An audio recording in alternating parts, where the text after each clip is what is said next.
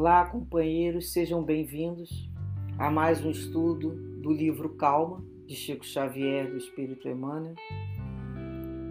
E nesse momento nós faremos a leitura, com a permissão de Deus, dos mentores e guias espirituais, da página que tem como título Prevenções Negativas, que nos diz assim: Mantenhamos a ideia clara e positiva do bem para que a prevenção negativa não nos perturbe. Não mentalize sofrimentos suscetíveis de surgir amanhã, porque talvez jamais aconteçam. Doença em casa ou em ti mesmo, a aflição não substituirá a providência ou medicação que exigem serenidade para o êxito devido. Provações familiares e amigos? Lamentação não fará o que a fortaleza de ânimo e a coragem poderão realizar em favor deles com a tua palavra iluminada de confiança e compreensão. Parentes difíceis? Queixas e reproches não tomarão o lugar da bondade e da aceitação, com que se te fará possível auxiliá-los e melhorar-lhes a vida. Amigos que se afastam? Reprovação não trará nenhum de volta. E se realmente eles estão em tua estima, é justo reconhecer que necessitam muito mais de bênçãos do que reprovação. Acidente reclamando socorro? Desespero não se te fará útil, mas o espírito de iniciativa e de apoio fraternal conseguirá o concurso providencial de tua presença. Boatos? Usa o teu arquivo de silêncio. Acusação contra alguém? É chegado o grande momento para o exercício da caridade. Em qualquer crise do cotidiano, recordemos que a criação de Deus está iluminada pela eficiência, mas sem qualquer marca de pressa. É uma lição muito linda no sentido de quanto aqui podemos né, nos edificar com a necessidade de termos sempre em nossa mente a ideia clara e positiva do bem em todos os setores, para que o mal não venha nos perturbar. Quando a gente começa a mentalizar problemas demais, o mal que pode vir a acontecer, talvez a gente esteja sofrendo por situações que na maioria das vezes não irão acontecer. Mas a gente adoece nesses pensamentos, porque as nossas emoções funcionam. Então toda uma química né, é, dentro do nosso organismo entra em batalha para controlar aquelas emoções, muitas vezes, de um sofrimento que não vai acontecer. Nós temos que nos vigiar nisso. Não podemos ficar fazendo essas atrações espirituais por afinidade de pensamentos negativos. E se tem uma doença em casa ou em nós mesmos? A aflição vai adiantar alguma coisa?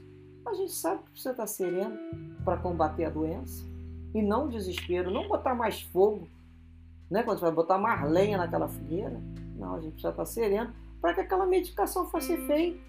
É ter fé na medicação, ter fé no procedimento, é ter fé na melhora, é ter fé em Deus, é fazer a nossa parte. Mas quando a nossa mente está serenada e acalmada, o que, que acontece com todo o nosso organismo interno? Se para, se pacifica, se equilibra, melhora, né, no sentido de termos mais imunidade. Isso é muito importante. O pensamento positivo, as ideias positivas, melhoram a nossa imunidade. Isso já está provado. Quando passamos provações familiares amigos, né? Quando eles estão passando alguma dor, alguma situação, vai adiantar a gente ficar sentado junto com outros lamentando a lamentação do outro? Não. Vale muito mais naquele momento que a gente mostre para ele ânimo, Vamos ter coragem, meu amigo. Naquele momento é hora de falar para o outro. Vamos levantar disso aí. Vamos rezar junto. Vamos ler aqui um, um trecho do Evangelho para a gente se sustentar um pouco mais. Confia. Eu confio em ti, você confia em mim. Juntos somos mais fortes. Então, isso é muito mais eficiente do que uma lamentação. Mas às vezes a gente tem problema em família. Com aqueles que dizem que são os parentes difíceis. E temos que lembrar que para eles nós somos os difíceis também. Né? Se o outro me é difícil, eu também sou difícil para outras pessoas. E o que, que a gente gostaria que agissem com a gente? Com mais respeito, com aceitação da maneira que a gente é, com mais bondade, né? tentando melhorar a minha vida. Então não adianta ficar se queixando e reprovando o outro. O que a gente precisa nesse momento é de aceitação. E é isso que a gente deve ofertar ao outro. E muitas vezes aqui está a questão dos amigos que se afastam. Por que, que eu vou reprovar aquele amigo que se afastou de mim? Vai trazer ele de volta? Não, se eu gosto dele, eu não tenho que entrar nessa casa de condená-lo. Eu tenho que compreender que muitas vezes os nossos objetivos não são mais o mesmo. Não estamos caminhando na mesma estrada. Ele preferiu outra. Eu preciso respeitar sim. Quando a gente gosta do outro, a gente gosta do outro longe da gente. E ninguém, né, vai tirar de nós aquele privilégio de termos convivido, de termos rido juntos, de nos abraçado. Isso nunca mais ninguém tinha. Foi uma emoção vivida. Se o outro no momento não quer, respeitemos o outro com vibrações de muita paz, para que ele seja feliz. A gente tem que aprender que quando amamos o outro, nós amamos o outro quer onde ele se encontre. Não de uma forma condicionada, somente vou gostar de você se estiver ao meu lado me apoiando. Pois ele fala assim, olha, quando os acidentes reclamam socorro, vai alguma coisa adiantar o desespero? Não, não vai. Vai piorar, vai ficar todo mundo, que a gente fala, né, que nem barata tonta, batendo a cabeça um no outro. Naquele momento a gente tem que ter serenidade para resolver o que tem que ser resolvido, tomar as providências. E muitas vezes ter aquele espírito de iniciativa para dar apoio fraternal ao outro com a nossa presença. Às vezes o outro olha para o outro assim, né? A gente só não pode falar pro nervoso, calma, que aí ele vai ficar mais nervoso, né? Tem gente que a pessoa tá agitada assim, calma, calma. Aí a pessoa fica nervosa mesmo.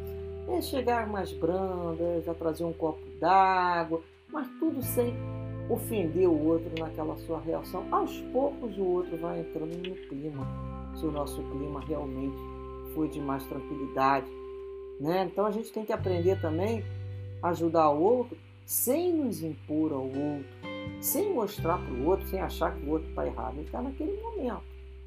Então a gente aos poucos vai colocando um outro tipo de vibração. Os boatos, gente, lógico, qualquer tipo de boato e acusação contra alguém, a gente arquiva lá na nossa caixinha do esquecimento, do silêncio. E o mal precisa ser extinto. Então é aquele momento da caridade. A gente não fica estudando o Evangelho com Jesus sobre caridade para ficar né, que nem é, disco de fazendo repetição. É para esses momentos para a gente saber utilizar. É hora da gente se calar, não passar aquilo à frente, tentar ver o lado positivo. O nome disso é indulgência. Um pouquinho mais de tolerância. É olhar, olhar o lado bom daquela situação. Se a gente não tiver um olhar bom, uma palavra boa, a gente se quieta. Depois ele fala no final que em qualquer momento do cotidiano, né, qualquer crise, problema, a gente vai lembrar que a criação de Deus é eficiência, mas sem qualquer marca da pressa. Realmente, as leis de Deus são perfeitas e são harmônicas, mas Deus nunca nos agrediu para que caminhássemos mais rápido de acordo com as suas leis. Há quanto tempo Jesus espera por nós? Que possamos então ter essa, esse mesmo entendimento e compreensão com todos, com a vida, com as situações, com a certeza que tudo está dentro da lei. Que assim Deus nos abençoe, nos proteja, que as vibrações de muita paz, de muita harmonia envolvam os vossos corações. Muita paz sempre. Graças a Deus.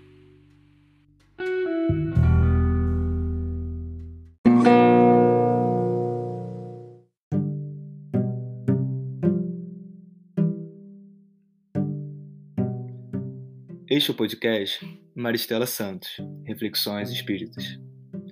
Buscamos compartilhar reflexões sobre os ensinamentos e mensagens de amor e consolação da nossa amada doutrina espírita. Nessa primeira temporada, no meio de uma pandemia, escolhemos especialmente o tema Reflexões sobre o livro Calma, psicografado por Chico Xavier a partir das mensagens de esperança enviadas pelo Espírito Emmanuel Os episódios serão disponibilizados diariamente e podem ser acessados no Spotify e nas principais plataformas agregadoras de podcast.